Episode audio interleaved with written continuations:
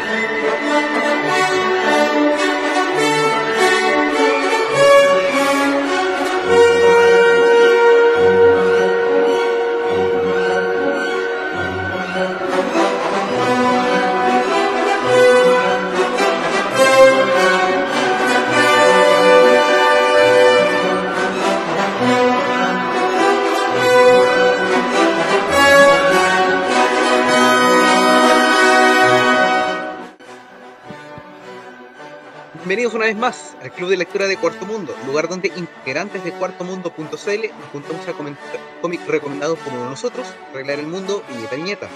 En esta ocasión la lectura corresponde a El Anillo de los Nivelungos, Craig Russell, publicada originalmente a partir del año 2000, Dark Horse, con edición actualmente disponible en castellano Planeta. Chicos, bienvenidos una vez más. Eh, espero que hayan pasado bien con la lectura. Como veces anteriores, vamos a hacer un- una breve ronda de saludos. Esta semana me tocó recomendar a mí, explicar brevemente de qué trata el cómic y luego vamos a, a desmenuzar eh, Anillo de los Nivelungos. Esta semana nos acompaña el profesor Rodrigo Méndez, Hola, hola, buenas noches, ¿cómo están todos? Toripe Felipe Toro, ¿Qué tal? Buenas noches. Cani Juan Pablo Fernández, Buenas noches. y les habla Fantasma Rojo Jorge Cifuentes. Eh, como les dije, la recomendación esta semana la mm, hice yo, en esta ocasión.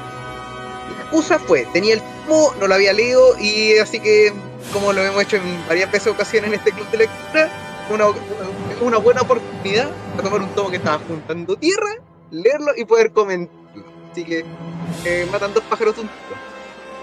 Y en general, porque lo tenía en primer lugar, eso es como el que lo recomendé. En este caso es por la autor. Una de las primeras recomendaciones que di cuando iniciamos este club de lectura fue la adaptación precisamente de Craig Russell, la obra payasos. De hecho, hay como un historial por parte de este autor de, la, de adaptaciones de ópera de, y de obras como de teatro clásica a formato cómic. Lamentablemente, eh, muchas de estas obras mm, no son fácilmente en español. Por ejemplo, eh, Payasos eh, son parte de unos compilados de CC. Por estos se encuentran catalogados hace mucho tiempo. Lo publicaron en tres tomos, no lo reeditaron nunca más. Claro, para editar Watchmen y la broma asesina, puchas, por el papel. Bueno, ya, pero.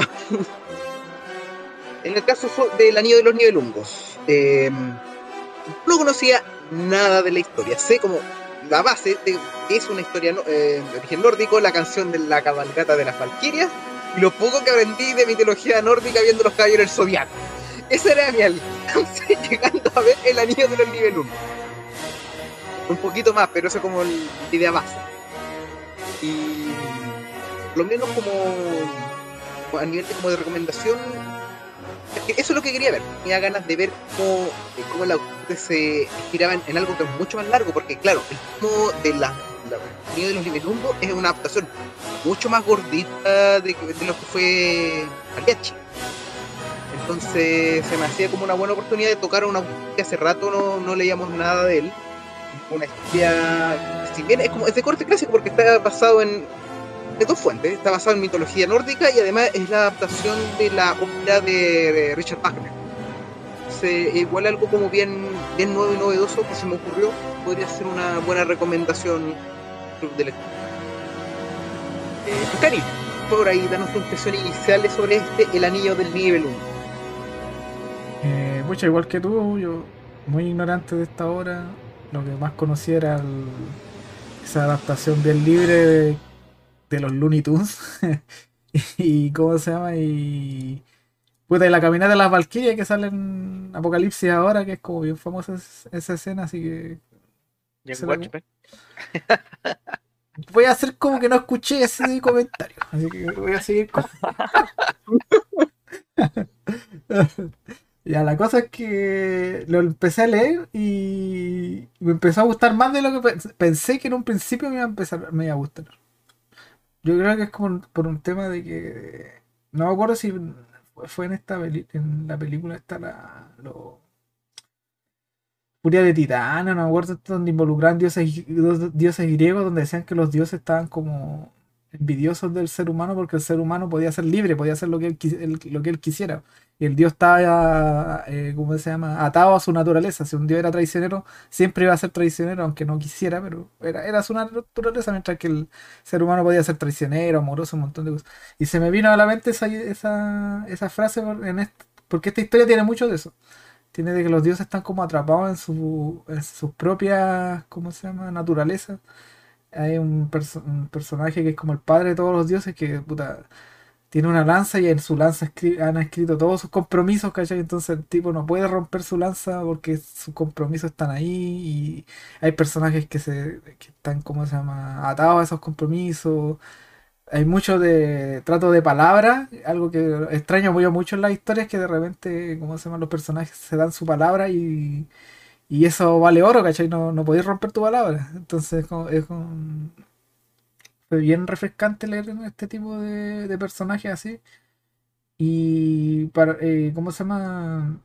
Y también me gustó mucho el, el- dibujo porque como les decían antes, el, me da la impresión que el autor se- no se basó en, algo, ¿cómo se llama? históricamente correcto, sino que fue a, la- lo que era la, la apuesta de la obra de teatro, del, de la ópera en sí, ¿cachai? Los, los personajes están vestidos como si tú...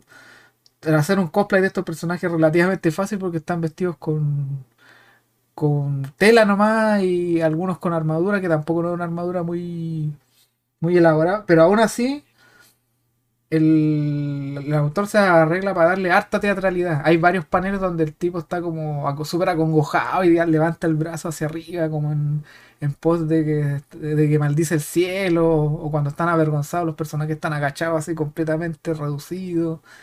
Eh, Es muy entretenido ese, ese- tipo de, de ejecución en la historia, así que por lo menos a mí me gustó harto eh, esta, ¿cómo se llama? Versión del Anillo de los Nibelungos. Estaba muy entretenida. Gracias a Cari. Pepe, por darnos tus impresiones iniciales sobre el anillo del nivel 1. Eh, comparto también un poco eso de, lo, conversábamos previo al, a la grabación. Tiene razón, como que los vestuarios son muy de, teatro, incluso por ejemplo el, eh, eh, cuando hay una escena con un dragón, como que podría haber sido súper sangriento, un dragón gigante, y, y es como bien, bien simple la ejecución, porque creo que le, le acertaste bastante en que es una adaptación de la ópera, ¿no? Y todos los personajes son bien, bien exagerados para, para, su, su- para expresar sus pasiones, eh, su- sus promesas de amor, su- sus traiciones, son como, como bien, bien de teatro, bien, todo, todo, supongo que tradujo ahí el, el autor un poco toda la ópera, se- tratando de ser lo más fiel posible. Entonces eh, se ve toda esa solemnidad, ¿no? Incluso parece, me recuerda como cuando en el colegio uno leía la, Ilíada, por ejemplo, cosas así, como que sentías que estás leyendo, con esto te sientes que estás leyendo como algo muy antiguo, como con otro tipo de ritmo, pero es moderno, ¿no? Es algo relativamente reciente, es un cómic bien reciente, y adaptando una ópera con, se ve un gran trabajo, ¿no? Se ve eh, un gran oficio en este cómic, en, en el dibujo, en su, en su adaptación, en su expresividad. Y, y claro, probablemente para, para alguien que busque algo, un, un cómic como frenético, como de acción, o como que sigo con, con mitología, tal vez eh, no, no es lo que está buscando, pero, pero como trabajo de, de, de cómic creo que es un muy buen, eh, un muy buen cómic. no sé si me expresé bien. Eh, eso, ahí podemos ir desmenuzando. Yo también conocía um, como retazos de, de, la mitología nórdica, por ejemplo, ahí cuando, como hablaba de, de, este personaje que, que se había cubierto la sangre del dragón en Caballero del Zodiaco, pero pero podía matarlo por la espalda. Aquí, aquí había algo parecido, pero no, era exactamente eso, como que co- conocí algunas algunas historias, ¿no? De repente ve- vemos una especie de Thor, una especie de Odín con, con el nombre de Wotan y no me acuerdo cuál era el nombre de Thor porque no, no era muy trascendente tampoco. Eh, aparecía al principio, pero se reconocía por el martillo. Eh, y bueno, y el anillo nivel era importante en Caballero del Zodiaco. Pero, pero no, bueno, también en, en cuanto a, a los temas, yo creo que los podemos hablar luego en cuanto a, a, a- lo que decían un poco el, el destino, la libertad, eh, la traición, el amor. Eh, ahí podemos, creo que hay, hay harto para desmenuzar también al, al respecto. Así que muy interesante caso estudio. No, no- creo que yo nunca lo hubiera leído por mi cuenta. Creo, como digo, si hubiera ojeado un poco por antes, por como digo yo, el, el tipo de ritmo, tal vez no hubiera atrevido a, a leerlo entero, pero creo que fue súper súper buen ejercicio y, y experiencia también. Y, y llegar acá también a, a comentarlo. Así que démosle. Muchas gracias, Felipe. Y un recordatorio para los escuchas. Es bien importante recordar que el mundo del cómic es un, es un medio, no es un género. Se precisamente se dan espacio para que puedan convivir historias tanto como esta, como por ejemplo como personajes superhéroes o historias ya de corte más como de gente normal. Y todo eso sigue siendo cómic. Oye, Digo- perdón, oh, un, un paréntesis. Te, te, he escuchado un poco entrecortado. ¿Sí? eh, sí, como que hay como un- una fracción de segundo de silencio entre tus frases, que no sé si es problema el micrófono o algo. Voy a ponerme el micrófono por si acaso, a ver. Ya, Mejor ahí dale, se arregla. dale. Por mientras que Rodrigo que dé su opinión, así ganamos tiempo. Ya. Eh, bueno, yo igual. Creo que, como la mayoría, la mayor aproximación a mitos nórdicos que he tenido, bueno, por leer unas cosas, o sea, los Caballeros Zodíacos, eh, haber leído American Gods de Neil Gaiman y eh, también, bueno, ahora lo de cuando me di vuelta al God of War, el, el último, el de la saga nórdica, y em, al leer em, The Wicked and the Divine, donde eh, la mitología nórdica fue especialmente importante dentro de esa serie.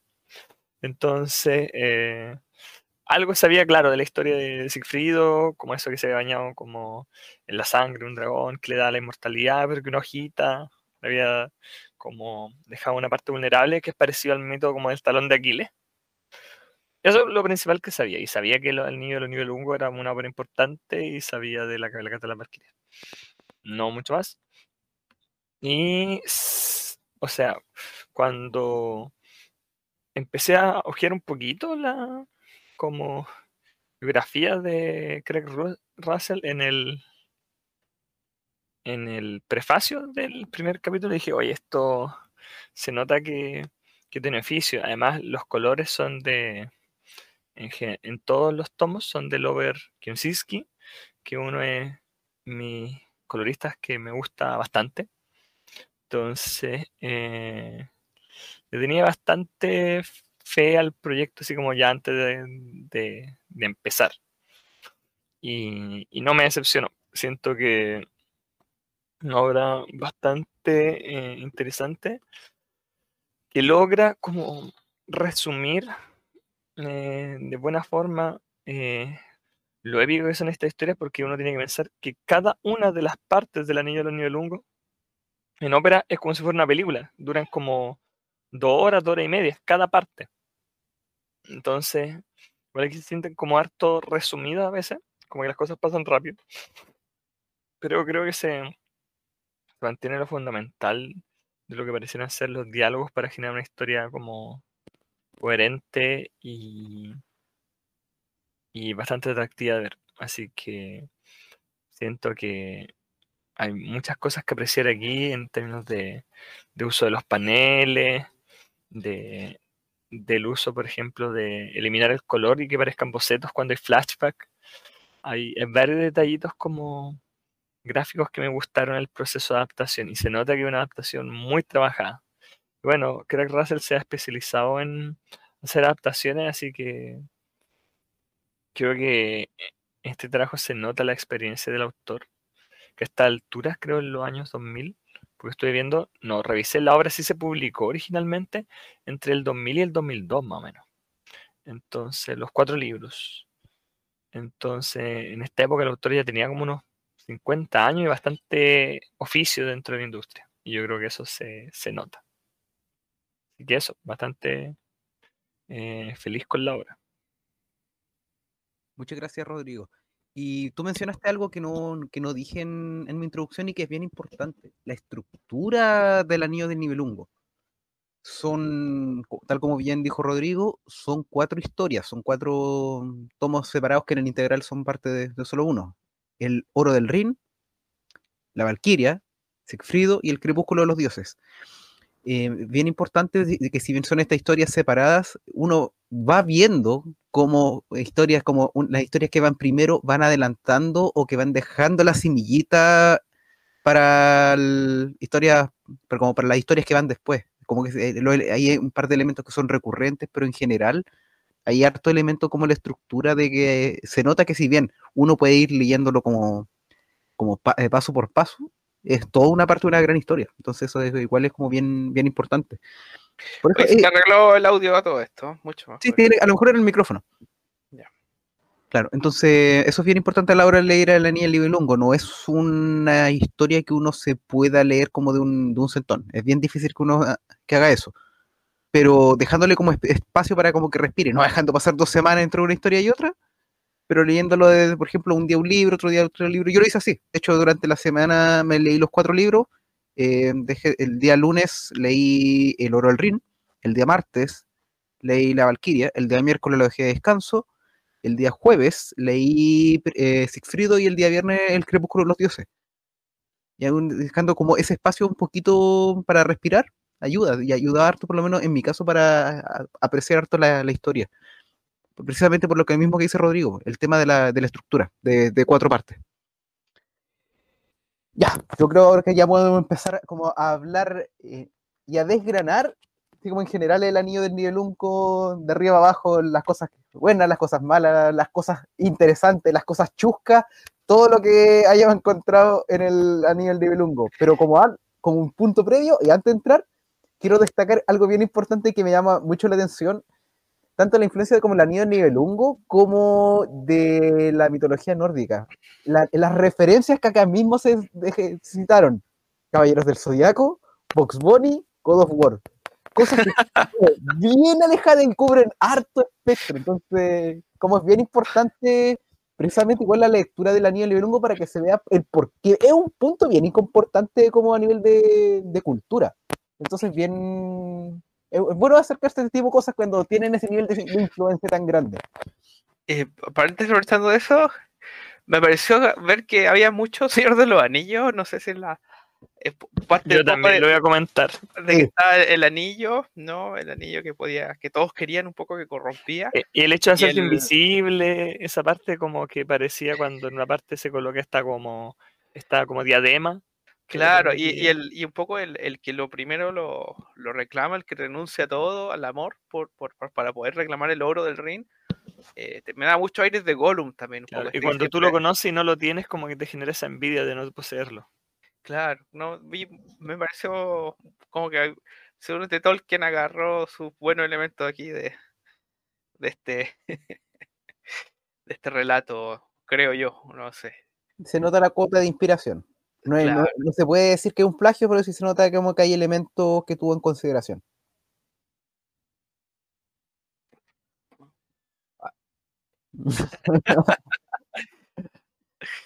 Ay, Yo creo que partamos por el principio, el oro del Rin. por supuesto. Juegue. Claro, el oro del Rin. ¿Por qué se llama así el oro del Rin? Por toda la historia y cómo nace todo esto, es porque el, el Rin, creo que estoy casi seguro que es un río. Eh, ahí aparece un río que cruza Alemania, pues, ¿no? ahí, como ahí en ese- la historia parte precisamente con que tenemos unos es- espíritus marítimos del agua y que ellas y que vigilan y, y rondan alrededor de una pepita de oro hasta que aparece como un personaje como que trata de como de un tanto lujurioso que trata como de, de tener eh, Tanto mucho. no, sin mucho éxito. Y así que como para vengarse de ella les roba lo que, lo que ellos estaban como alabando, que era este el- la pepita del, de oro. Y decide forjarse, eh, bueno, en realidad la- el tema de decide forjarle un anillo eh, lo hace después. Pero precisamente como para llevarse como esta pepita de oro, como está acá tan enojado, como renuncia al amor. Y eso es como lo que hace principalmente como el, gran tema a lo largo de todo el ciclo de las cuatro historias. El tema del amor es como lo- todos los personajes están definidos por eso.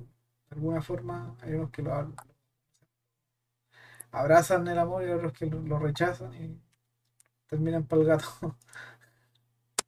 No hay como mayor, eh, ¿cómo se llama? Es que sabes como, como el gran tema de la obra es ese, por lo menos lo que yo y lo, y lo que trata de plasmar el cómic. bueno. Igual hay hartos elementos que me llaman la, atención que están repetidos. Pues siempre hay hermanos, en cada historia hay un par de hermanos que se traicionan unos a los otros. Hay, ¿cómo se llama? Están estos gigantes que, que también que eran hermanos y cuando reciben el anillo también se, se ¿cómo se llama? Se, se pelean entre ellos. Está el Thor con otro hermano también porque ellos también estaban involucrados al principio. El- los papás de Siegfried eran hermanos. También, aunque no, sí, sí. Eran hermanos, ¿cachai? Y, y el, el- ¿Cómo se llaman los que salen en la- al final de la obra? Este rey con su hermano que le hacen toda esta trampa para, para engañar a Siegfried.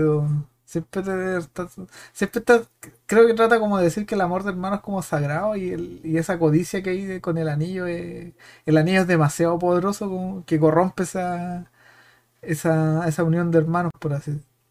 Sí, no, no vimos mucho del poder del anillo, excepto en el enano que, que esclavizó a los otros enanos para hacer oro o riqueza. que se transformaban en dragones. Era, Claro. como su, era como su gran. Que debo decir que el dragón, esa pelea con el dragón fue como.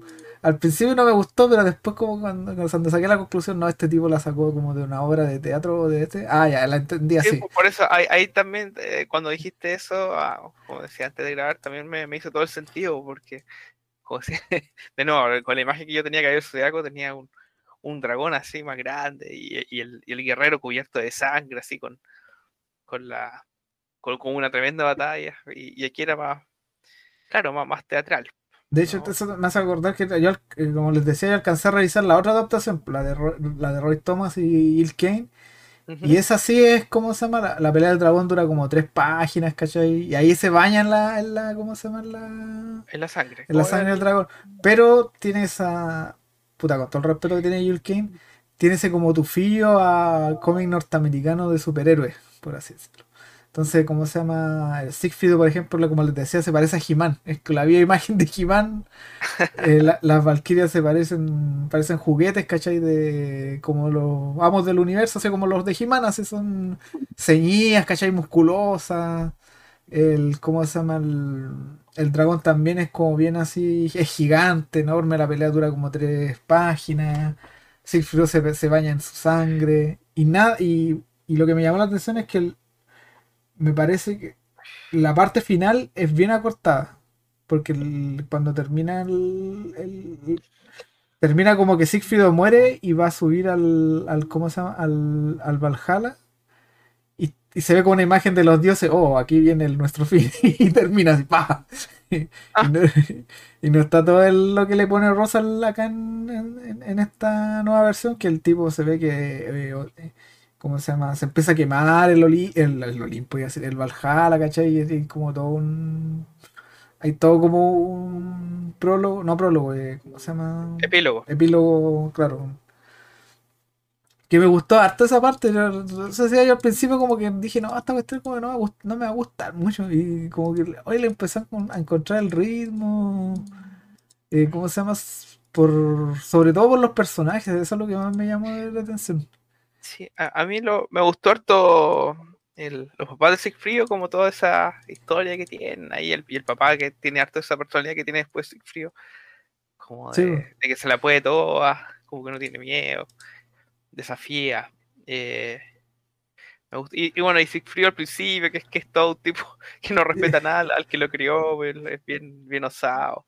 Oye, yo Sí. sin, sin saber nada de ese video dije, oye, qué pesote este weón decía yo, que trata, trata al Oh, enano, trata al, enano que lo salvó, como, entre comillas lo salvó, lo trata con la punta del pie, así le pega, le da, él te le da comida, se la tira por la cabeza, y dice, oye, qué pesado Siegfried. Y después, claro, se revela que el, el plan del, del enano, que es el hermano del, de del Alberich se supone, ¿no es cierto? Claro, el el que aparece al principio. Eh, El como- que forjó la cosa para ser invisible. Claro, él, ¿cómo se llama? No, tiene todo un plan para hacer que Siegfried le traiga el anillo de vuelta, engañándolo y después tiene que matarlo. Entonces como, ah, tenía razón Siegfried, pero, eh, o sea, hacía lo correcto por las razones incorrectas, una cosa así. Claro. Lo- bueno, cambiando totalmente lo que decías tú también del eh, en- sobre todo la, en los aspectos que hablabas tú de como Jimán o las Valquirias, eh, claro, también me pareció como como más personajes más humanos como actores, ¿no? Como por ejemplo las, las Valquirias no eran como ese estereotipo de cómic ultra bellas con la con la cara como bien de modelo, ¿cachai? Era como una, una actriz, como. Como la, Claro. co- como que no eran esas esas eh, voluptuosas, ni, ni siquiera la cara que de repente le ponen como más tiernuchas, así, aunque sean guerreras, no, no había nada de eso, de como que era bien, eh, bien aterrizados todos los las, anato- las anatomías y la, y incluso la- las caras de los personajes. Como, como también como un punto más al respecto de. De hecho, Eh, todos son como así, bien normales, salvo los dioses y Siegfried, que esos son como los más, eh, por así decirlo, perfectos anatómicamente. El, el, el enano, de hecho, eso me llamó la atención, es que el enano no es que sea, o sea, es- se nota como un poquito más chico, pero no es que sea así un enano en la concepción de, de que tenemos uno ahora de los enanos, como tipo el Señor de los Anillos, que son enanos, pero son como rechonchitos, pero musculosos. Este tipo es como que anda agachado siempre, una cosa así, es como que siempre anda. eh, yo cacho que si para, se para de forma así normal, capaz que no sea este enano, una cosa así. Sí, son comedios como por vivir bajo tierra, yo creo, vivir en túneles. Tienes que acostumbrarte a andar así. Claro, todos encorvados. Lo único sí que tienen eh, una serie, un serio caso de alopecia. Que Hasta eso se parece a los enanos del Señor de los Anillos, ahora que lo pienso, pues, como que viven bajo las montañas. Igual se corresponde con estos enanos. Claro, pero no son como peludos, ¿cachai? Como los del Señor Claro. de los Anillos, porque son con barbas gigantes, ¿cachai? Pelo largo y se, se llegan a trenzar los- las barbas de lo largas que son. No, estos lo- son como medio. Medio lampiño. Claro, les- el, el- el pelo le crece como tres por lado, ¿cachai? No alcanza ni para una pichanga la weá.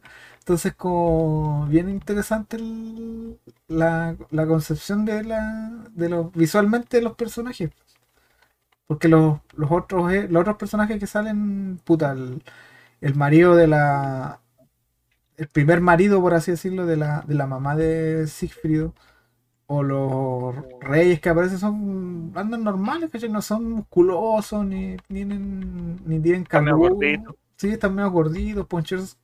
Los gigantes igual son como gorditos. No, no hay. ¿Cómo se llama?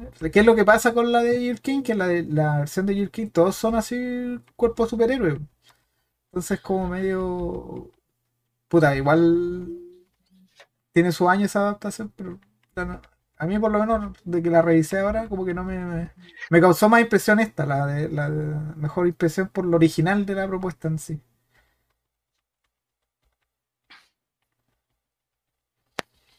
Excelente. Claro, ahí estaba ojeando, ahí por mientras iba avanzando, estaba en las secciones precisamente subterráneas. Me gusta ahí ese personaje, es como el que ocupa el rol como de. Que vendría a ser parecido como a Loki en otra historia, que el del el semidios de fuego. Es que es Loki. De hecho, Loki, el, eh, se nota en el- como si, si lo pensáis, es como Loki, una es fácil como llegar que sea Loki. Tiene que ser como una Es deformación. otra de las formas, seguramente. De... Claro. Ah, no, no me había dado cuenta tampoco. Ajá. O sea, a mí me dio sensación porque, claro, se hablaba muchas veces de cómo manipulaba a los otros dioses, de que era un semidios, de que no era reconocido por los otros. Entonces, Sí. por e- Y, al, al final lo matan en este epílogo que decías tú. Sí, ¿O no? lo matan, lo matan el primero en caer. O sea, e- eso es lo divertido porque el, el- gracias a él se quema el, el Valhalla. Porque él es el que, él es el que maneja el fuego y lo, y lo matan y como que, no, no sé cómo que explota. Y, él, y justo, ¿cómo se llama? Wotan había mandado a, a, a, a cortar el árbol que era como el árbol del, del principio de la, de la vida, por así decirlo. Y lo había astillado y lo tenía todo, tenía todo el Valhalla, ¿cómo se llama? Rodeado en esa, en, el- en los, trozos del árbol y este weón se quema, o sea, muere y se quema, se empieza a quemar todo. Se empieza a prender todo. Y en cierta medida como una interpretación, porque se supone que Loki es parte del, del Ragnarok. Por eso está tan, ¿cómo se llama? Tan, eh, ah, ¿cómo es la palabra? No, no, tiene, tiene como su importancia más allá del, con el conflicto que tiene con su hermano Thor. Entonces, ¿cómo se llama? En ese sentido, es, es como, está bien lo que dicen ustedes, es que es una, buena interpretación de la, como una vuelta de tuerca de todos los, de todos los mitos nórdicos, que él, est- este compadre dijo, puta, lo voy a hacer, pero no lo voy a, no lo voy a hacer igual. Porque hay que recordar que la, esta cuestión es una ópera, ¿cachai? Tiene que, tiene que, ¿cómo se llama? Alguien tiene que cantar todo esto. Y él tiene que componer todo esto. Oye, y, y a propósito de ese mismo epílogo, como que se ve de nuevo a Siegfried como feliz con la Valkyria. Como, eso es como. O sea que los No. dos están juntos nuevamente, Ay, eso. pero sin la, ¿cómo se llama? Sin las, ¿cómo se llama? La- las triquiñuelas del hombre. Ah, Porque el, el- ese es lo divertido de, el del final del, del tercer tomo. Que ellos están juntos y se juran amor eterno. Y es como una, eh, se nota que ahí hay una persona cantando como 3-4 horas sobre el amor. Porque eh, esas páginas son bien así como apasionadas. Por así. no, De claro, hecho, la, cuando la- está la- forjando también se dice como voy a cantar mientras forjo. La, la, la. Claro, sí, Claro, hay varias claro. secuencias así en el cómic. Que es como. Sí, no, sobre lo que decías tú, sí, pues la, la, como las las escenas, dos, dos escenas de amor más, más largas son, son muy largas. Sí, son- como de todo lo que se juran el amor, de cómo se encontraron, de cómo se juran a- eh, como esta fidelidad eterna, eh, etcétera. Los papás de Siegfried y el mismo Siegfried son te, te lo imaginas totalmente de, de- de esta ópera, ¿no? Como, como un- un- una canción completa al respecto. Claro. entonces- Eso, como les decía, no sé si esto lo dije o ya, lo- ya lo dije, pero cuando lo estaba leyendo, oye, ¿por qué esto no lo no, lo han adaptado en una película? Y cuando llegan a la parte del incesto dije, ah, por esto. Ah, sí, pues, ah, Trigger warning. Hay una parte donde, como que al principio del libro 2, un héroe desconocido eh, busca refugio en una tormenta eh, en una cabaña donde está una mujer que dice como que su marido está no está por la casa, como que ya vendrá luego, porque ella lo puede cuidar y lo puede ayudar un rato. Y como que se miran tiernamente y como que, "Mm, ya, aquí hay onda. Y de hecho hay unos paneles donde se miran y como que sale como una chispita entre los dos, así como, "Tlink". Claro. Y le colocan como los ojos chiquititos, me risa. Y después como, oye, ¿cómo se llama tu papá? Y le cuenta la historia, es como, oye, tus ojos se parecen, sí, no sé qué. Y lo loco es como, oye, sí, parece que somos hermanos. Ah, ya, bueno, no importa, culiemos. Bueno, aprovechando que, que- Pero ojo, la- trama precisamente se complica por eso, no, no dicen como, no es como incesto, yay, no. De hecho, ahí es donde entra como el gran problema para, para Odín, Wotan. Porque por un lado él sí como sí, como él está muy contento con, con su guerrero incestuoso Sigmund. Pero por otro lado llega la diosa, ¿cachai? Del, del matrimonio. Claro, Claro. que era su esposa, la esposa que Odín nunca ha pescado. Claro, pues, dice, tú no podías como validar eso. Y, y se ve obligado como a respetar como un- precisamente to- lo- todas las cosas que te, como tenía en su lanza, precisamente como no podía y como ignorar el- el- la petición. Y ahí es donde se forma como su tragedia, porque tiene que como ser el, como la tiene que empezar como a encauzar la situación para la caída de Sigmund, a pesar de que como que él estaba muy feliz con, con su guerrero, que Claro, por eso digo que estos dioses, bueno, como todos los dioses están supeditados a su propia naturaleza, no, no pueden, por más que tengan todo ese poder, no pueden eh, irse por los palos ellos solos, por así decirlo. Que es algo que tiene sentido porque son dioses. pues, Oye, a propósito, tengo un par de dudas de un par de escenas. Eh, ahí mismo cuando, cuando Wotan le dice a la Valkyria un poco como sus deseos, pero como que le dice, Que dos órdenes po, por la... Como que son totalmente contradictorios, la- como protege, mátalo, ¿no? Como, como eso. Es que siempre se trata de hablar de que mucha gente que habla como en como en acertijos, po, como que no es clara al hablar. Y como que dan cosas de interpretación. Y después Odín como que le dice, es como el profe cuando te colocan en una prueba una respuesta así como rara, una pregunta rara. Dice, la interpretación es parte de la prueba. Una parte igual le dice, po, como, tú deberías ser lo suficientemente inteligente para interpretar así mis mensajes según lo esperado, así. Y la loca queda como así, como, perdón por ser tan tonta, así. si no entendí. Yo lo interpreté de otra forma, en el caso de Brunhilde. De hecho, se- en esa misma escena se habla harto precisamente como que Brunhilde, al ser hija de, de Wotan, es como, es una parte de él. No, no de una Claro. forma como, puede, en parte Como que metafórica. ve en el fondo sus deseos reales, pues como que en el fondo Claro. está bien. de la boca para afuera él está diciendo detrás. como, sí, tienes que matarlo. Pero en su fuero interno, él no quiere que pase eso. po. No, pues si él no quiere, pues, si él no Claro. quiere, pero es por cumplir con la canta esposa. eso. Eh, y así se representó en el cómic un poco con estos doble diálogos. Ya. Y la, la otra escena era que, que tenía dos porque es totalmente otro personaje y otro contexto. Es cuando el. Un poco el, el- este, este enano que crió a Sigfrido eh, lo quiere lo quiere envenenar y como que le dice todos sus planes como ahí mismo y, y Sigfrido lo mata. Y dije, no, ¿cómo no lo entendí? ¿Por qué, ¿Por qué le está diciendo? ¿Por qué lo escucha?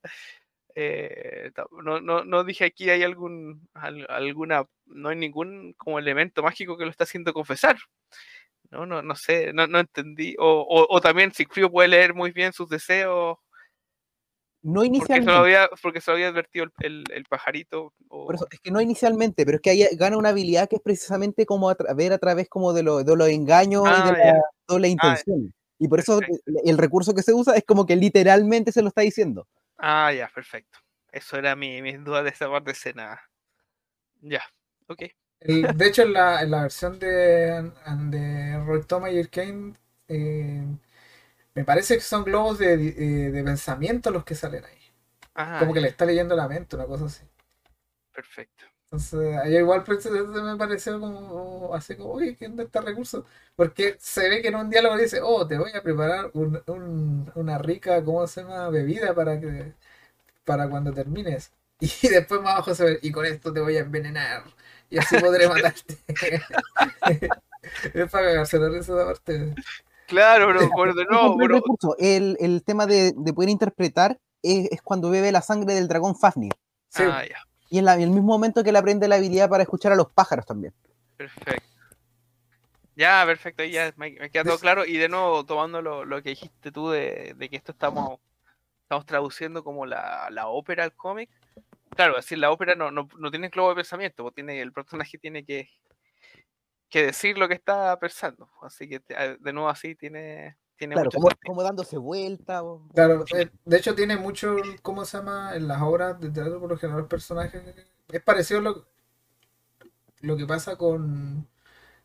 ¿Se acuerdan cuando el Duende Verde en la película de Spider-Man empieza a hablar consigo mismo y lo muestran de un lado hacia otro? El- Sí. lo- los obras de, en la obra de teatro igual se dan vuelta de un lado hacia otro, como que están hablando, de- le dejan de hablar a claro, le dejan hablar a otra persona y, y le dan la espalda y, y hablan, hablan, ¿cómo se llama? No sé, porque en este caso sería que él está hablando hacia el frente, frente a frente Sigfrido y el enano, y le dice, oh, te voy a, te voy a dar esta rica bebida, y después se da vuelta y dice, "Pa- pero con esta te voy a dejar durmiendo, una cosa así. El recurso de Russell, como no puede andar repitiendo eh, viñetas como loco, eh, prefirió hacerlo así. Claro, Me imagino yo que no lo hizo así. Igual le quedó bueno, a esa parte me parece bien entretenida. Porque se empieza a revelar mal el... Vuelvo a repetir, porque hasta ese momento Sigfrid era como las weas. Bueno, pero igual su enano padre igual no era muy bueno porque él dice, porque siempre eh, he sentido que tus intenciones no son puras. Si tú me estás criando, que no es porque tengas buenas intenciones. Y de hecho, eh, siempre voy así. De hecho, en, en un momento el loco lo primero que piensa es como, ya voy a hacer un veneno para dormirlo y robarle la cuestión cuando después de que mate el dragón. O sea, Claro. siempre su- sus intenciones no fueron buenas, por lo que quería era simplemente el, el oro. No, pero al principio el buen llega montado arriba de un oso y se le dice, oye, ya cómetelo, así como que. Pues sí, también se lo merecía un poco. Uno al principio que no sabe dice, oye, ¿qué onda este loco, compadre? ¿Qué le pasa? Sí, Sigfrido no es precisamente un paragón de la justicia. No, el loco está como en la suya nomás. Es un egoísta en ese sentido. inocente, pero es lo que involucra la inocencia. Claro, es como involucra también cierto grado de egoísmo. Sí, tipo, básicamente lo único que quería era, era conocer su historia, que eran sus padres, que bueno, que es legítimo, igual que y después tiene como tirarse al mundo a partir de ahí. Y gran parte de su historia es que el, tipo empieza a recorrer el mundo, ¿cachai? Y deja al amor de su vida, lo deja, ¿cómo se llama? Atrapado ahí, no sé, por eso es lo que nunca como que explican bien ¿Por qué la dejó en el lugar con fuego? Claro, porque se, se- se mandan una frase muy poética que es como una cosa así. Entre más separados, más juntos estamos, una cosa así se mandan. Sí, Una sí. frase así como que. Y decía, pero si no tenéis nada que hacer para afuera, forma una casa, le digo. Weón la quiere Oh. condenar porque no le hizo caso. O siente que no le hizo caso. No, no, pero en ese momento se querían. En ese momento se querían. ¿Por qué se separan cuando están bien? Eh, y claro, eh, no, sí, no, no, no queda tan claro un poco el tipo, claro, quería recorrer el mundo. eh, la tipa dice que ya no tiene el poder que tenía antes y no, no está para, esa, para esos trotes, no sé. Claro. Le, le deja, le deja el caballo, le deja su armadura. Y el caballo Y volaba y hacía todo, así que. Claro, y ahora, y, y él le deja al niño, vamos a enseñar, el niño nivel 1, enseñarle un poco de, de esta fidelidad que se tienen. Puede ser influencia del anillo, no lo había pensado, sí. Puede ser. Quizá. Es que el anillo es Me muy- acordé que- muy volátil. En el cómic, la- las que guardan el oro con el que se hace el anillo, el oro del Rin, o eso, las peores guardianes de la vida, weón, si el loco no.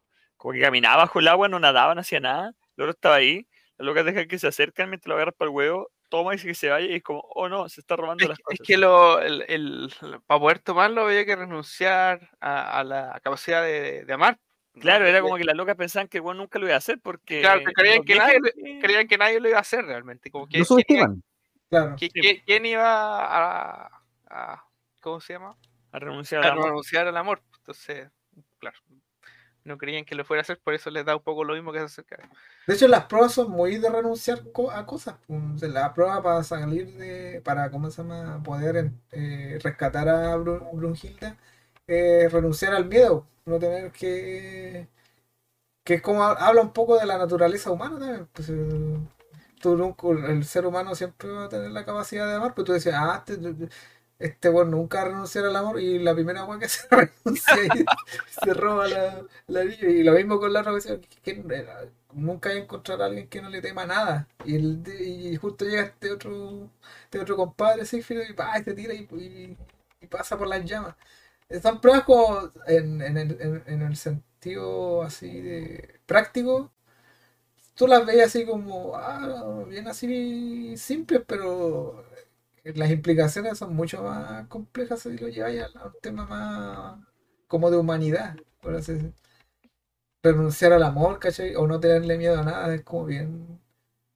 Es como el ser humano no funciona en esos absolutos, pues, no. Ni cagando.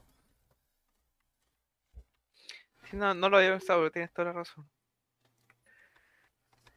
Es muy de teatro esa cuestión, en todo caso encuentro yo, muy, te- muy, muy teatrero. Teatrero. Es muy teatrero todo aquí, en verdad. Pero es divertido, eso, eso me, me llamó la atención, es que como muy, muy entretenido esa este tipo de historia, porque puta, eh, yo siempre me acuerdo con cuando reviso este tipo de historias, me acuerdo con del Señor de los Anillos. Sobre todo en las películas, porque el, el- hay varias frases que, que por ejemplo, no sé, pues cuando Aragorn le despide a Boromir, ¿cachai? Y Boromir dice, oh, usted es mi rey, ¿cachai? Y los locos, como que en la modernidad, dice, este es homosexual. esto es un chipeo sexual. O, o cuando, ¿cómo se llama? También eh, Sam, hay varias con Sam y Frodo, ¿cachai? Que no, si estos Sí, locos se. Y resulta que antes era así la caballería, en el sentido de que eh, los locos. eh, Son muy buenos amigos. Claro, son, eh, ese era como la- el...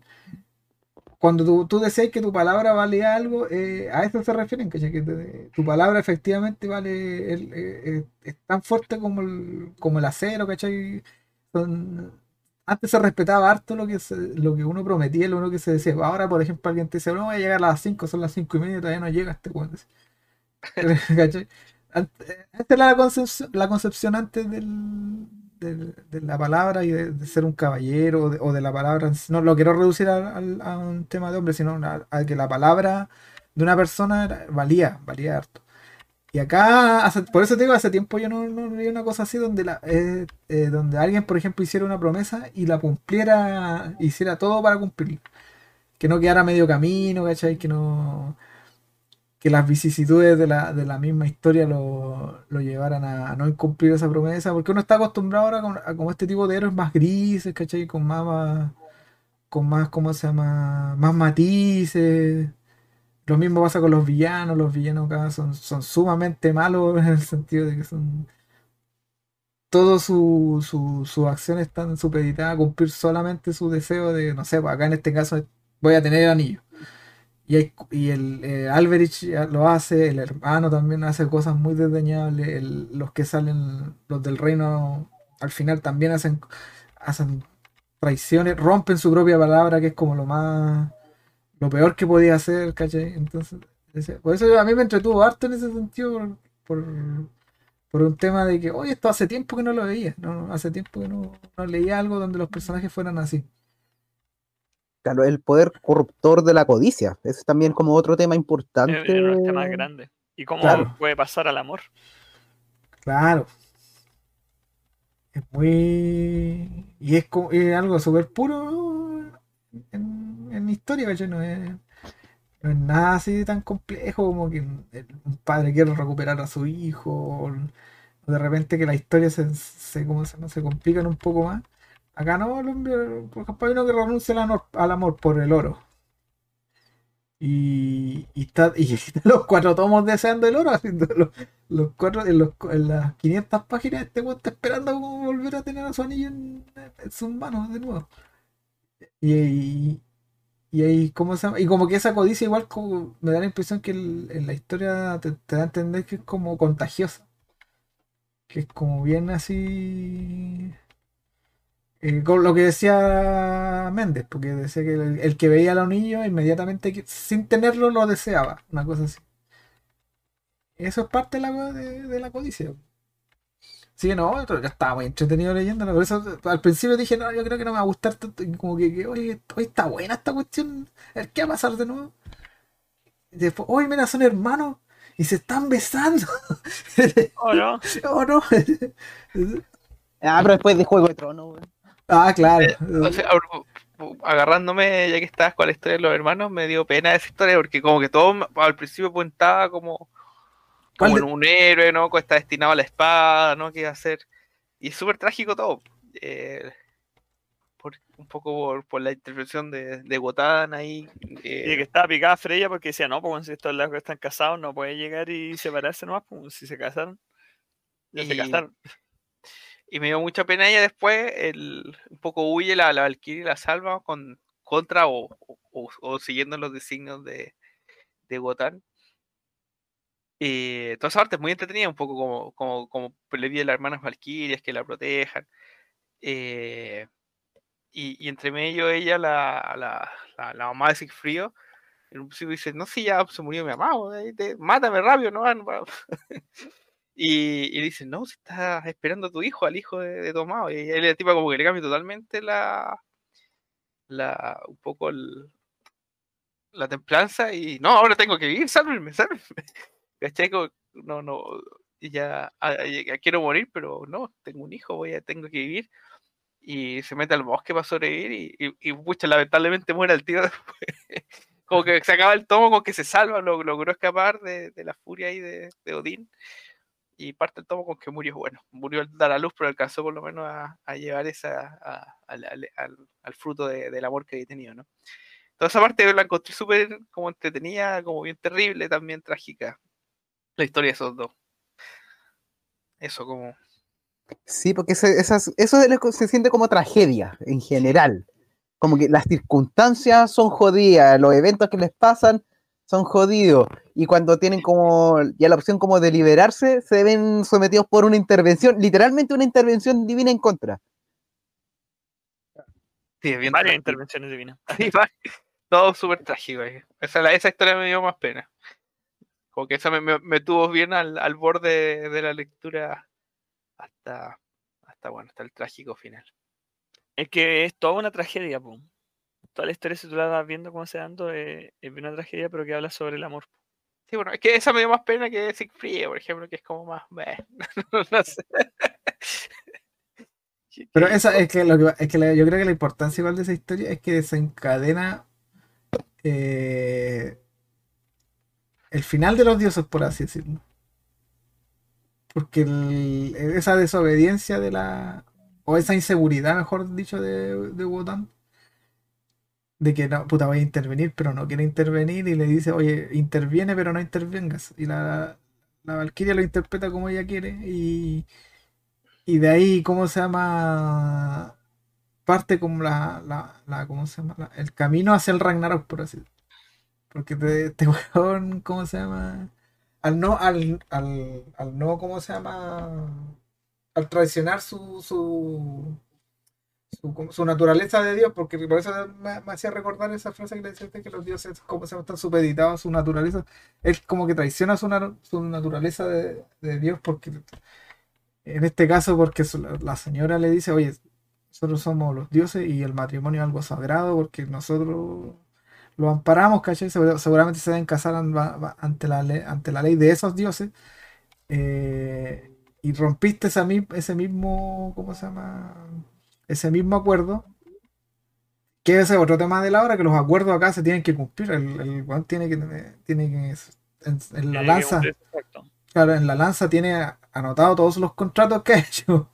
Entonces, eh, si él traiciona esa, pum, caput, se van todos los dioses. Y él, en esa historia, en esa parte de la historia es como el, es como el principio del fin. Ahí empiezan a. Pero bueno, igual es bueno para cuando puede dar vuelta a la interpretación de las cosas y hacerlo de una forma que le salga beneficioso. Claro. Pero en esa no tenía como. El matrimonio es algo sagrado, bro. Sagrado. Que no se puede romper. Que no se, claro, que no se puede. Y menos por una hermana con un hermano.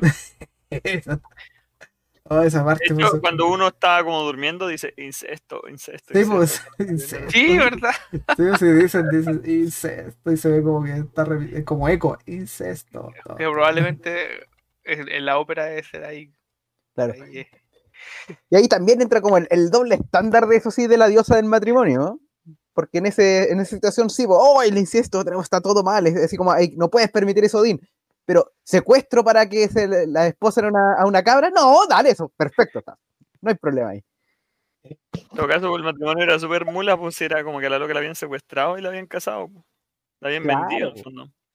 Trato de blanca. La peor Sí, diosa pues. del matrimonio, weón. Ah, tú te refieres a la mamá de Sífido. Sí, pues. Ah, ¿verdad? Sí, porque la historia de ellos es que los habían separado en una, en una batalla. En un incendio de la casa. Era, era en una, ¿cómo se llama esta cuestión que hacen los, los vikingos? Eh, ah, en un pillaje. Hayan llegado a Un la, saqueo. en un saqueo, un pillaje, habían llegado a la, a la, a la villa donde, tra- donde vivían ellos dos y los separaron. De hecho, el, el marido de la. El primer marido, por así decirlo, que tiene, es como un vikingo de la de caricatura. po. Anda- es como gordito con barba Sí. y con el casco con, Con un sombrero con cacho, toda la wea. Eh, Exactamente. con- sombrero Skyrim. así. Claro, así que se puede, se puede decir que quizá eh, la, ¿cómo se llama? participó en el robo, por así decirlo. Igual es chistosa esa parte porque bueno, está raja todo el tomo. Está durmiendo todo el tomo. Y todas las cosas pasan mientras él está durmiendo, pobrecito. Además, pues, yo ahí me acuerdo, el momento donde queda embarazada la loca es cuando están en el bosque, ¿cierto? Claro, cuando se escapan. Cuando ella le da de beber, de nuevo el mismo tema del, ¿cómo se llama? Esta bebida que la lo hace dormir y se, como que se escapan. Y ahí consumen todo. Y la gente experta en envenenar gente aquí. Como que están todo el rato. Por, al- por algo estos buenos inventaron el, el hecho de, hacer salud con chocar los vasos, weón, porque en todas las se están tratando de envenenar.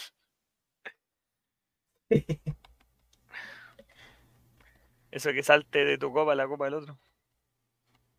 Hoy la, a, a propósito de los brebajes, eh, claro, a este tipo, a Sigfrido lo engañan un poco con esta pócima que hace que se enamore de, de- de esta otra mujer y olvide a la a su esposa anterior un poco. Y, y la Valkyria se entera de, de que lo engañaron un poco, que lo drogaron, Le hacen el amarre, así frío, le dan Y- el agüita calzón. Pero igual, y pero igual sigue enojado con él. no. Que Sigfrido. oh, no pudiste caer en un truco tan sucio, tan barato. Decía, no fui yo, me drogaron. Claro. Claro. Ah, tú te sabías esa. Lo que pasa es que igual. Ese no era yo. Era un. Igual la, el, eh, yo creo que está más enojado porque el- en el sentido de que el, de vuelta al tema de las pruebas. La prueba de para ella era que un, tenía que ser un hombre que no tuviera miedo. Pero nunca te dice que va a ser un solo hombre. Entonces siempre está la posibilidad de que no, si va a haber otro que también pueda cruzar. Pero estos hueones, eh, por así decirlo, hicieron trampa en la prueba. Porque Claro. es Sigfried el que, el que la El, que- saca. el único, que- el único que podía pasar. Claro, pero se- el otro se queda con la. con la como esposa la Brunhilda. Y es como se llama. y ahí estáis engañando la prueba. Estáis, estáis haciendo Claro. trampa, por así decirlo. Entonces, como. Yo creo que eso también le dolió harto a ella. O sea, todo le dolió ahí un poco la, la traición de Siegfried. o Lo... O sea, todo, todo este esquema que se, que se hizo ahí para quedarse con ella. Entonces, al final es recuático en ese sentido. Que eh, todo, ter- todo, todo termina mal, por así decirlo. Hasta, hasta, hasta que los veis juntos en una. En un, como en el, en el final. El reino se va a las pailas. Siegfried muere. La, ¿Cómo se llama? La, de, de hecho, las. ¿Cómo se llama? Estas las tejedoras. Hasta se les acaba la. ¿Cómo se llama? La, el hilo. Se les corta el hilo. No me acuerdo que era al principio de, esa, de ese tomo. Porque todos los tomos parten con un prólogo. Y sale en ella y dice, oh, se acabó el hilo, chucha, ¿qué vamos a hacer? No sé. Vamos, bajemos a ver qué pasa. Creo que se les acaba el hilo, no me acuerdo, pero. O se, se tensa tanto que se corta, no me acuerdo tampoco. Entonces queda la embarrada. El, el- a mí lo mejor de, ese- de la última parte fue el que cuando cuando queman a Sigfrido, que le hacen este funeral vikingo, como que la weá explota, la, la, la Valkyria se tira al fuego, también con el caballo, una weá muy, muy, tra- muy teatrera, y el río se desborda y queda la embarrada. Y salen estas, estas, ¿cómo se llaman? Estas sirenas que salen al principio que son entre comillas las culpables de todo. Y salen como ah, las olas, como que ellas también son parte del, de la tragedia final. Quizás hasta partícipes. Porque quedan embarrados, quedan, literalmente quedan embarrados. El Ragnarok. Y de ahí parten hacia arriba, parten hacia el, hacia el Valhalla y es como. Va a quedar mal todavía. Ah, es buena la historia. Y encuentro que está bien adaptada también. Sí, y un detalle que no hemos hablado precisamente como porque que toda la historia va como encaminada hacia el, último capítulo, al, al crepúsculo de los dioses, y precisamente todo el drama que, que vive Odín, las subidas y las bajadas, tiene que ver precisamente no con, con la relación que él tiene con ese evento, porque al principio de la historia, él, él tiene una visión de qué va a pasar, trata de evitarlo, y ya llega un punto y dice, ¿sabes qué? A la cresta todo. Sí, tal cual. Claro.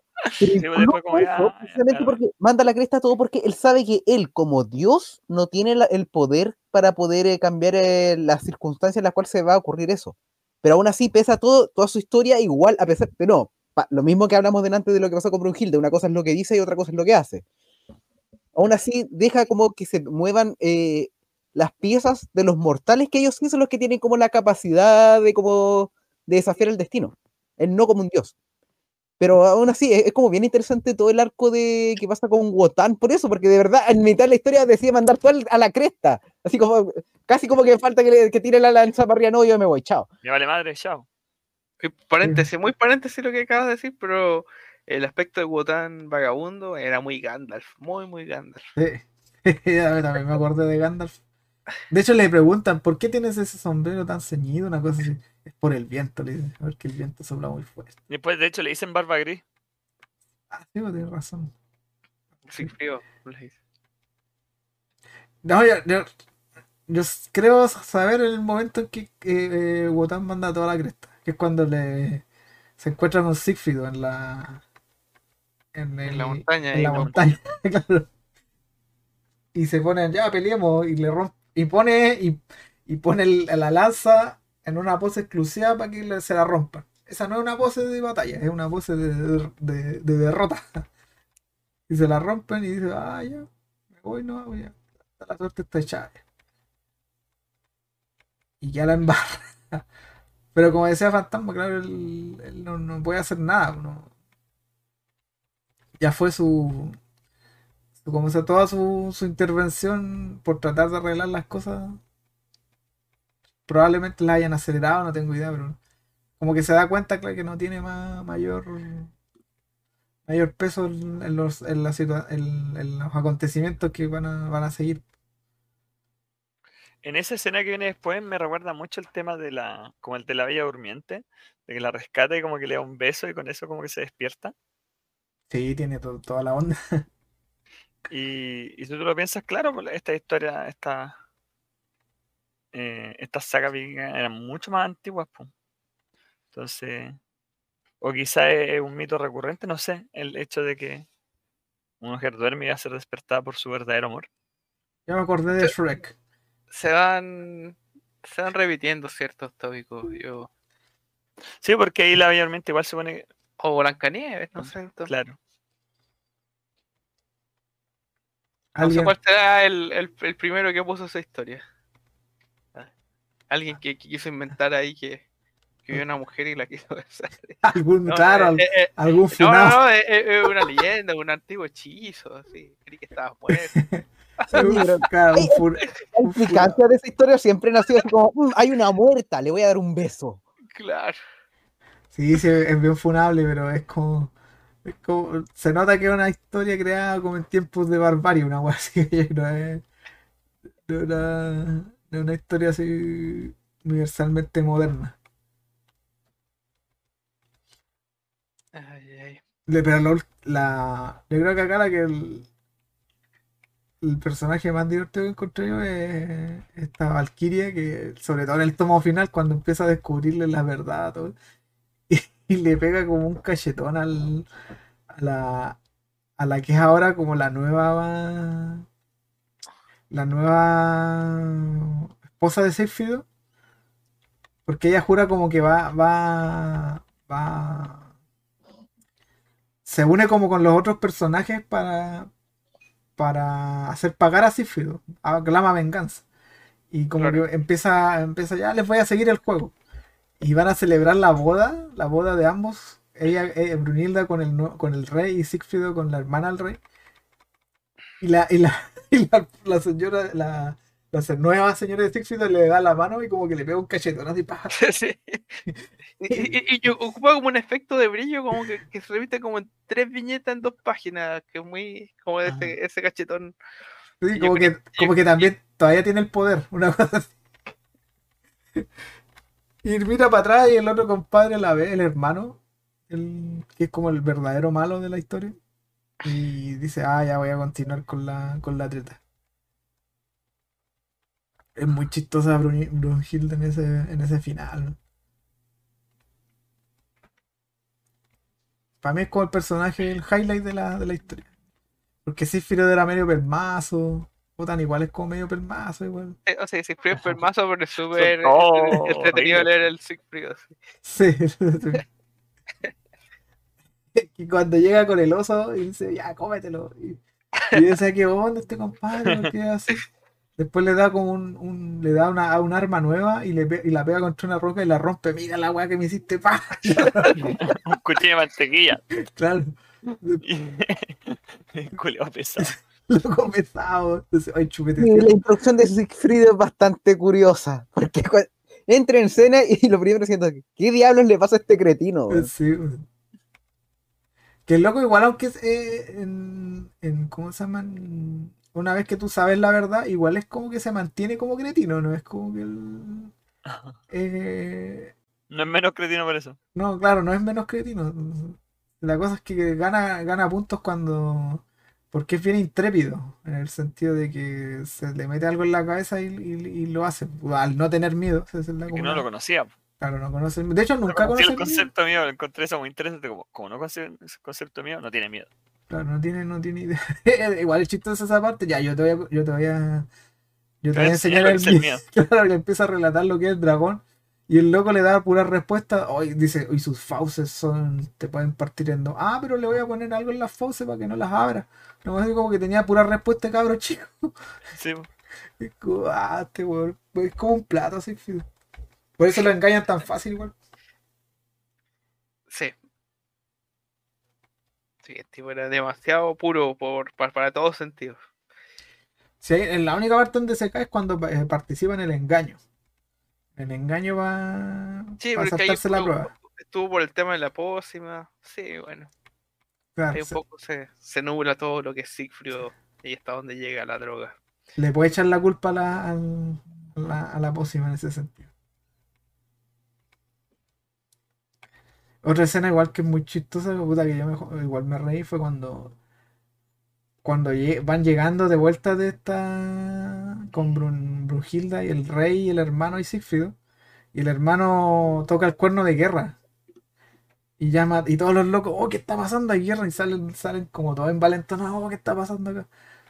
Y, y, y sale, no, ¿Qué Me significa parece- este desorden? Claro, pre- prepárense que viene el rey. ¿A quién hay que matar? ¿A quién hay que matar? no, weón, que, que, que haya una boda. Y los buenos se miran, ¡ay! Se cagan de risa y después salen tomando. Como decía, los buenos listos para la guerra y después terminan Es copeteados. muy, rara esa escena. Es que, es que estaban listos para guerrear, pues eran como vikingos. Entonces, y el otro le dice, no, si el rey se casó. Y incluso uno dice, ah, ¿y por qué vienen detrás de la novia? Como que la hay que, hay que pelear por la novia porque se la robó. No, no, no, si ya está acordado todo. Tienen que sacrificar unos carneros y, y, y gozar. Ah, ya se ponen a gozar. Estaban todos listos para pelear. Ay, no, no, no hay pelea. Hay, hay Carrete. Claro, ¿no? O es pelea o es carrete, no hay otra cosa. También, No, porque también de ahora imaginándomelo como ópera, como, como de los tipos hablando y todo un coro respondiendo. Guerra, guerra. Eh, Claro, ese- esa- por eso igual yo encuentro que la adaptación es, es- es buena en el sentido de que sin yo conocerla, nunca he escuchado la, la ópera, se nota que esto es operístico, por así decirlo. Se nota que cuando, por ejemplo, cuando forja los anillos, hay todo como una secuencia donde se ve que está martillando y como que te da la sensación de que hay música, ¿cachai? Lo mismo cuando, cuando lo puedes imaginar así como. Claro. Fue Como que te. O cuando se ponen a hablar un solo personaje un buen rato, ah, acá es cuando seguramente esto es cantado. Eh, Y, y ta- también hay páginas sin diálogo. hay hartas, hartas, hartas páginas Sí. sin diálogo. Que es pura acción nomás. Eh, De hecho, al principio, cuando no te explica nada, tenés que ver qué es lo que está pasando, que es cuando Odín, o sea, Odín, eh, Wotan saca el pedazo de al- del árbol, se saca el ojo y toma. Claro. Claro, todo eso te, te lo explican como en el cuarto tomo, qué, qué pasó ahí, pero. Pero, claro. Cuando muere la, la mamá Claro, de eh, yo cachaba lo que había pasado porque yo me acuerdo haber leído eso de la, de la mitología nórdica, pues de que Odín por el, por tener como el conocimiento del mundo, el weón eh, entregaba su ojo al pozo, eh, ¿cómo se llama? Al pozo del conocimiento a Mimir. Mimir. A mí mismo. Mimir. Paréntesis, y en Marvel era tuerto también, ¿no? Eh, y, y no decían por qué. Eh, no, no he leído el autor de Jack Kirby, para saber, pero No, no, yo digo en las películas. Sí, sí, sí lo era.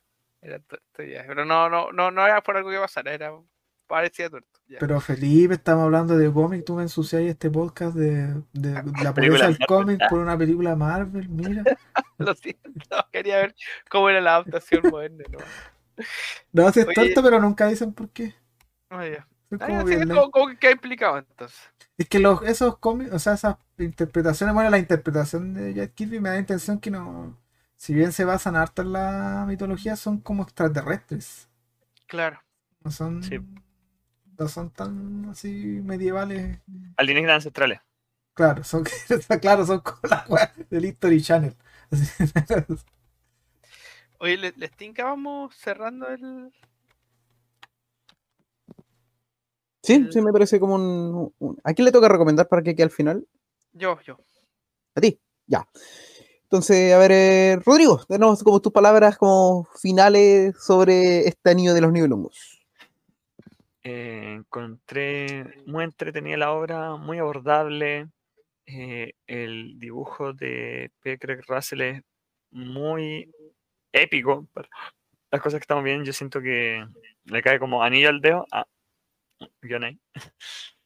Eh, es muy. me- gustan los, los colores que se utilizan, me gusta la, la, la forma en que se presentan las distintas escenas y, y la forma en que se nos van retratando los distintos personajes. Y especialmente los personajes que se, vamos siguiendo por más tiempo, como, como Siegfried o como Wotan.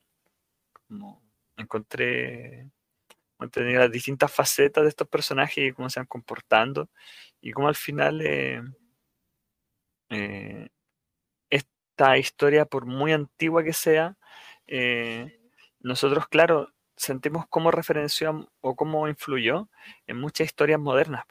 Y eso te habla un poco de la universalidad de las temáticas que se hablan aquí. Entonces, no, muy interesante obra, muy interesante adaptación y se nota todo el esfuerzo que hay detrás para eh, cambiar un poco algunas escenas de la ópera, adaptarlas para que quepan mejor en el formato del cómic y en una en un tamaño así como se podría decir razonable. No, muy feliz con esto. Muchas gracias, Rodrigo. Cani, tus palabras al cierre sobre el anillo del nivel 1. También me gustó mucho, por las razones que di durante esta hora. Es como. Me, gustó ese- Hace tiempo que no leía una obra así de. con esta pureza de personaje. Que habla un poco de. del poder de la palabra, de, lo- de las promesas, del. ¿cómo se llama? de la. del amor también, bueno, bien importante en la, en la trama de la misma. Y una cosa que hablamos poquito, igual que encuentro que igual es destacable, es que es el dibujo es muy bueno. Porque si bien, como les decía, no hay una, no hay la intención de que sea históricamente correcto, porque no, de partida es una obra que salió de la cabeza de una persona, así que no, que se basó en otras cosas para, no, no es la realidad. Entonces, el- lo que hace Craig Russell es que voy a basarme en la, en el- la teatralidad del- de la ópera y los personajes se van a vestir así. eh, de hecho, hay un vikingo con cuernos y eso se supone que no existe en, la realidad, no, nunca tuvieron. Pero acá funciona, acá todo esto, esas- todos esos tópicos funcionan muy bien, así que eh, yo quedé muy encantado con la... De hecho, lo voy a... Si lo veo por aquí, lo, lo voy a comprar el tomo porque lo, he visto varias veces, porque lo editó Planeta, me parece, ¿o no? Sí, es de planeta. En un solo tomo que son como 500 páginas, igual es harto, pero creo que vale la pena juntar un poco de plata y hacerse porque como es una, es una obra bien redondita y aparte tiene hartos extras por lo que vi en el, en el escaneo, perdón por el arriendo que hice en, el- en la, en la plataforma digital. Eh, tiene hartos extras donde Mucho, explica. mucho extra. Sí, de harto extra donde explica la- eh, su aproximación a la obra, me parece, cómo adaptó las canciones, las letras, todas esas cosas que, que es harto trabajo, encuentro yo, sobre todo porque ¿cuánto durará la obra en total? Como 12 horas, pues. Es Caleta. Eh, se demoró varios, 26 años decían, creo que Wagner, en, en completar las, las cuatro horas. Claro, imagínate condensar esos 26 años lo que dura la obra, que la obra dura 12 horas y más y te queden en cuatro tomos así y con más o menos igual cantidad de páginas, eso es lo interesante igual. ¿no? Y aún así te quedan estaba bien dibujado, hay harto referencia, usa hartas referencias de fotografía, eso me gustó también. Eh, por lo que alcancé varios eh, se, se fotografía él, él en una pose, en una pose, perdón, para que quede bien así corre- eh, eh, ¿cómo se llama? Bien anatómicamente correcto en, la, en la viñeta. Así que no, a mí me gustó mucho, muy entretenida. No pensé que me fuera a gustar tanto y no. Dedito para arriba para el anillo del nivelungo de, de P. Craig Russell. un alcance sobre lo que decía recién Ancani. Es una anécdota en realidad que sale precisamente en los materiales. Que, por ejemplo, uno de los gigantes que salen en la historia está referenciado porque P- Craig Russell, como en una, en una parte X, como que se encontró como con un veterano que era como bien grande y le pidió si podía así como usarlo como modelo para posar. Y dijo que sí. Entonces, por eso es como el diseño, no solamente como en las fotos, sino como el diseño del personaje, parece que está inspirado en el en esta persona que conocí en una parte X. se nota, se nota harto eso. Eso, y bueno, y en general, bueno, la, yo las, la mayoría de las cosas que quería decir sobre este cómic lo dije al principio. Eh, me parece que eh, fue una, una buena apuesta. En- en- y esto también es un alcance como que para alguien que de repente no sabe qué leer o, o qué abordar. Acá yo me, eh, por ejemplo, de la niña de Lungo, yo no sabía nada, pero ella tenía una un acercamiento a Piggy Craig Russell. A esta historia llegué por el autor que está participando. Y eso también es un consejo que se puede dar a cualquier eh, lector más o menos asiduo de cómic, independiente del género, y especialmente al lector de cómic de superhéroes, Seguir autores. sigan autores. Que si te gusta el estilo, la historia o algo que hace un, escritor en el género de superhéroes, es buena idea darle la oportunidad. ¿Qué es lo que hacen cuando están fuera de ese género? ¿Qué es lo que hacen cuando tienen mayor libertad? Y en, otra, en otro tipo de historias que no tienen las mismas convenciones. Claro, por ejemplo, y pasa con este Russell, po, que uno se lo encuentra como que ha hecho como de todo un poquito, ¿cachai? Pero tiene su fuerte precisamente en algo que es bien poco ortodoxo, que es, como es adaptación de ópera, y una cuestión como bien de nicho, súper de nicho. Pero cuando uno ya tiene como el conocimiento de quién es este dibujante, en qué ha participado, es, fácil, es bueno llegar a ese tipo de cosas. Y es una buena oportunidad para hacerlo con cualquier tipo de autor, ya sean dibujantes o sean escritores. Así que siempre tener la oportunidad a autores en sus horas más, más libres. Felipe, por favor ahí danos tus palabras finales sobre el anillo en nivel lungo y dinos cuál va a ser la recomendación para la próxima reunión.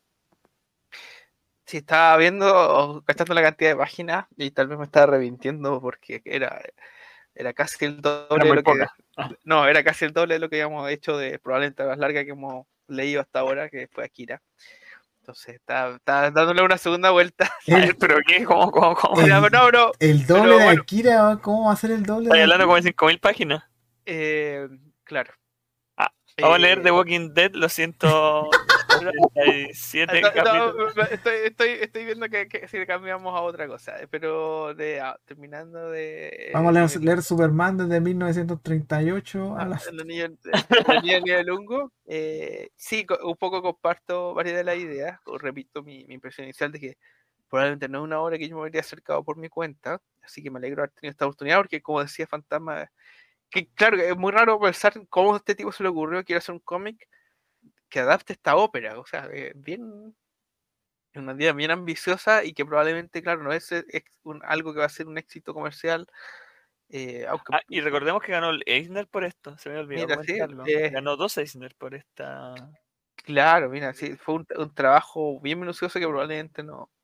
Mejor eh, probablemente con mucho cariño por, la- por el autor original, po- por, la, por este tipo de, de fantasía, por la ópera, eh, pero sobre todo por el cómic, ¿no? Porque veo, veo un gran trabajo por adaptar un- algo que es un, de un medio muy distinto, que es la, la ópera, a- al cómic en, en- en su formato, en su eh, en, lo- en los recursos que tiene. Así que lo, lo valoro mucho un poco. Y, y eso, eso quería decir. Así que me, me alegro. No, mira, la, la obra que yo quería recomendar, o que, es que es un cómic que me compré hace tiempo y no lo he podido ni siquiera empezar, es eh, Monster, ¿ya? ¿Cuál Eh, Monster? Ah, el, el. Urasawa, No, no Monsters que ya leímos, sino que el manga Monster. Oh, yo, yo de apaño.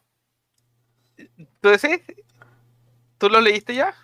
Mm, estoy viendo el anime, pero me faltó la última parte. Llegué como hasta cuando iba a la República Checa. Ay, eh, así que me faltó un poco, pero hace, fue hace algunos años y lo retomaría. Lo estaba viendo con mi mamá, de hecho, el anime y le gustó mucho. Primera vez que hago a mi mamá ver un anime, le gustó mucho. fal- fal- Fantasma lo leí yo. Sí, de hecho lo leí completo y hace un tiempo atrás me compré así de todo un- de guate porque lo están vendiendo un chico de segunda mano, la edición de Planetas, así que tengo la edición ahí. Son solo nueve tomos de planeta. Pero claro, está, cada- cada- claro, ca- cada tomo eh, pues, son como 400 páginas. Sí, son gorditos los tomos. sí. Entonces serían como 3.600 páginas más o menos que leeríamos y aquí eran 2.000. Ya, Entonces dije, eh, me, pasé un poco, como que quería tomar esa referencia, creí que era, era como Akira, pero no, es bastante más que Akira. Ya. pero yo creo que es abordable. Es que se puede leer Monster, pero tendríamos que ser bastante más. Claro, no es no, como no, que no, me voy a leer así dos días atrasado, así como. No. No se puede leer la última semana nomás. claro, No, una semana te volvés loco, ¿no? Ya, Pero ok, ¿cuánto- llevo cuánto- Monster de... ¿Cuántos tomos son, me dijiste? Son nueve. el- Pero el- tomos dobles, o sea, son como nueve tomos dobles. Son como son 18 nueve tomos. tomos dobles, son 18 tomos normales. Ah, ya dijimos, ah, son 18 tomos, entonces son. Uh, son. Hay que leer cuatro tomos semanales. Sí, yo creo que se puede. Pero no me pidan otras reseñas para el sitio. Que- o, o, o, a ver, o, o- o- o probamos otra cosa. A mí me tinca, pero Sí, yo creo que sí se puede. yo voy. Si, si Por que último- podría motivar para terminar es Monster y no me lo he esperado terminarla así porque, como digo, la tenía abandonada. Por último, nos damos un par de semanitas más en caso de. Claro, sí, po- podemos dar. Porque después de ti, ¿quién le toca? Eh, de ahí nos damos la vuelta. ¿no? Eh, te tocaría a ti porque tú fuiste partiste no. con Akira. Ah, y entonces yo me, co- yo me comprometo, si corremos, si llegamos a correr, yo no, yo no me tiro con una cuestión tampoco tan, Tan power. tan power. Así que ahí bajamos las revoluciones de al- algo. ¿no? En todo Este- caso, a este lo es mejor salvaríamos la deuda que tenemos con los lectores de manga, porque la otra vez eh, cuando hicimos Hero. Hero nos criticaron mucho por leer solamente tres o cuatro tomos.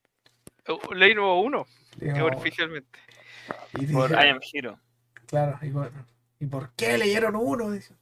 Ya, eh, eh, esto es un tomo. Ya, por Ah, 300 po- poquito.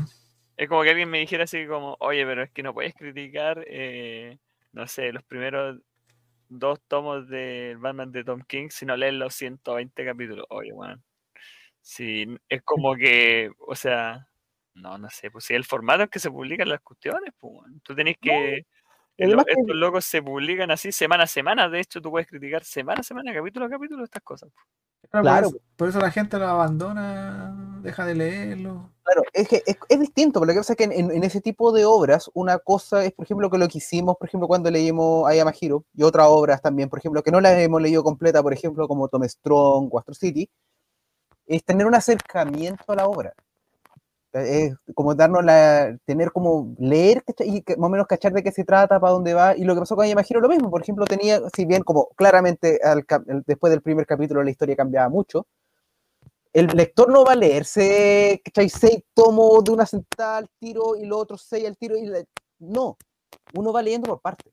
Sí, pero si a ti no te gusta, no voy a seguir leyendo, pues entonces... Claro, pues no te vayas a martirizar gas- y gastando plata, especialmente si leí en físico. Ah, ¿cachai? pensé que ese era un factor bastante grande. Que voy a seguir comprando algo que no me está satisfaciendo. No, no, si la va a terminar a media, ya termina a media, no. Bueno, hay gente y gente, pues hay gente que dice yo prefiero terminar la obra aunque no me esté gustando para saber cómo termina. Y hay gente que yo siento que es más sensata y dice, oye, si no me gusta, hasta aquí no me llevo. Entonces, claro, eh, ahora están, por ejemplo, nosotros podríamos haber analizado el primer tomo de esto lo más bien. De hecho, Sí. podríamos haber analizado un capítulo, porque si tú te fijas, cada uno de estos se publicaron como varios capítulos unitarios que se compilaron, algunos en tres y otros en cuatro capítulos. Claro. Y, y es parte de, claro, mientras uno no venda como que está analizando la obra completa y 100%, Bueno, entonces vamos entonces por todo Monster. Disculpen por tirarme al chancho. Si quieren, dejémoslo para la vuelta de fiestas patrias. Eh, yo creo que tanteémoslo primero, porque igual el manga se lee más rápido. Sí. Sí, Ya, voy- como dije, Pues- yo tengo los tomos acá a la mano, voy- puedo empezar a leerlo por lo menos un par de páginas. Oye, al tiro. Después de. No, al tiro. Porque Monster, ojo, Monster, si bien, si bien Monster es manga, es bien denso. No Sí. te da, no, no es te que suelta Kurosawa, Kurosawa, el- ¿cierto? El-. Urasawa, Urasawa. De hecho, Ur- Urasawa. Urasawa. Claro, de hecho, tal como lo mismo que decía Rodrigo, por ejemplo, Monster, el tipo de obra que se le puede recomendar a alguien que no sea lector ni de cómic ni de manga. Lo mismo que la- en el anime de Monster. En Monst- eh, una persona se le puede recomendar como que vea una, como que si fuera una serie de televisión cualquiera.